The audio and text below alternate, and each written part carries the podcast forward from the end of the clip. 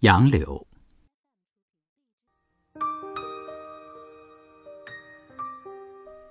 因为我的画中多杨柳，就有人说我喜欢杨柳。因为有人说我喜欢杨柳，我自觉自己真与杨柳有缘。但我也曾问心：为什么喜欢杨柳？到底与杨柳树有什么深缘？其答案了不可得。原来这完全是偶然的。昔年我住在白马湖上。看到人们在湖边种柳，我向他们讨了一小株，种在玉屋的墙角里。因此，给这屋取名为“小杨柳屋”。因此，常取见惯的杨柳为画材。因此，就有人说我喜欢杨柳。因此，我自己似觉得与杨柳有缘。假如当时人们在湖边种荆棘，也许我会给小屋取名为“小荆棘屋”，而专画荆棘，称为与荆棘有缘，亦未可知。天下事，往往如此。但假如我存心要和杨柳结缘，就不说上面的话。而可以附会种种的理由上去，或者说，我爱它的鹅黄嫩绿，或者说我爱它的如醉如舞，或者说我爱它像小蛮的腰，或者说我爱它是陶渊明的宅边所著，或者还可引援。客舍青青的诗，树犹如此的话，以及王公之貌、张旭之神等种种古典来，作为自己爱柳的理由。即使要找三百个冠冕堂皇、高雅深刻的理由，也是很容易的。天下事，又往往如此。也许我。曾经对人说过我爱杨柳的话，但这话也是随缘的。仿佛我偶然买一双黑袜穿在脚上，逢人问我为什么穿黑袜时，就对他说我喜欢穿黑袜一样。实际，我向来对于花木无所爱好，即有之，亦无所执着。这是因为我生长穷乡，只见桑麻、河鼠、烟片、棉花、小麦、大豆，不曾亲近过万花如绣的园林。只在几本旧书里看见过紫薇、红杏、芍药、牡丹等美丽的名称，但难得亲近这等名称的所有者。并非完全没有见过，只因见时，他们往往使我失望。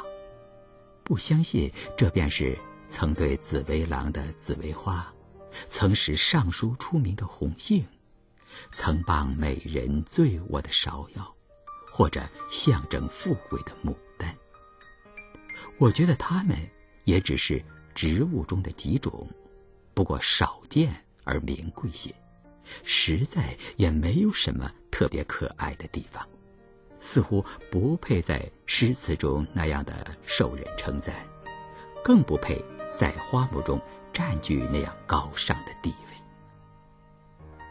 因此，我似觉诗词中所赞叹的名花是另外一种，不是我现在所看见的这种植物。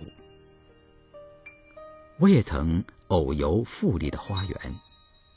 但终于不曾见过十足的配称万花如绣的景象。假如我现在要赞美一种植物，我仍是要赞美杨柳，但这与前缘无关，只是我这几天的所感，一时兴到随便谈谈，也不会像信仰宗教或崇拜主义的毕生皈依他。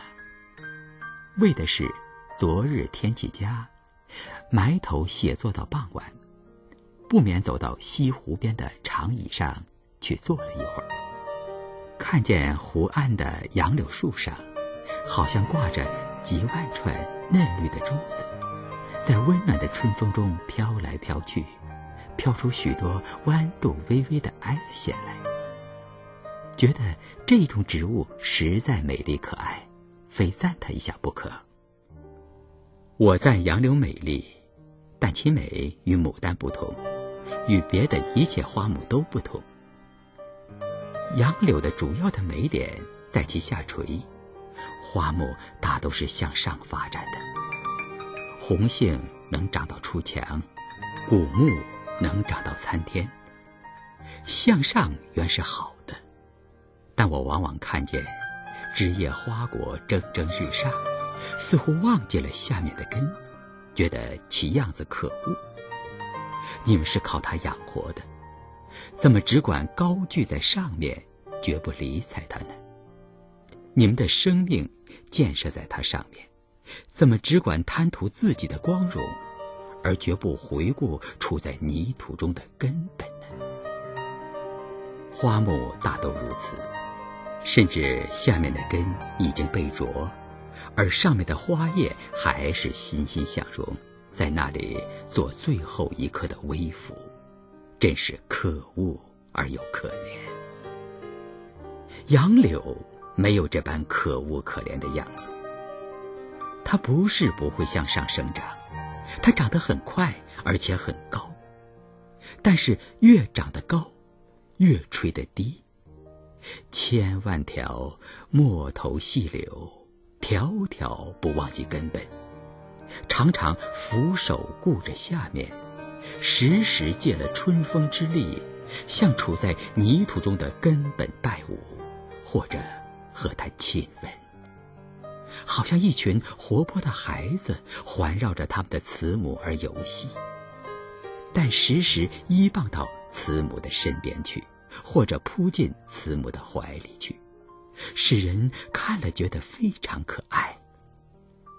杨柳也有高出墙头的，但我不嫌它高，为了它高而能下，为了它高而不忘本。自古以来。诗文常以杨柳为春的一种主要题材。写春景曰：“万树垂杨。”写春色曰：“陌头杨柳。”或竟称春天为“柳条春”。我以为这并非仅为杨柳当春抽条的缘故，是因其树有一种特殊的姿态。与和平美丽的春光十分调和的缘故，这种姿态的特征便是下垂。不然，当春发芽的树木不知繁几，何以专让柳条做春的主人呢？只为别的树木都屏障了东君的势力而拼命向上，一味好高，忘记了自己的根本，其贪婪之相。不合于春的精神，最能象征春的神意的，只有垂杨。这是我昨天看了西湖边上的杨柳而一时兴起的感想。但我所赞美的，不仅是西湖上的杨柳，在这几天的春光之下，乡村处处的杨柳都有这般可赞美的姿态。西湖。似乎太高贵了，反而不适于栽种这种贱的垂杨。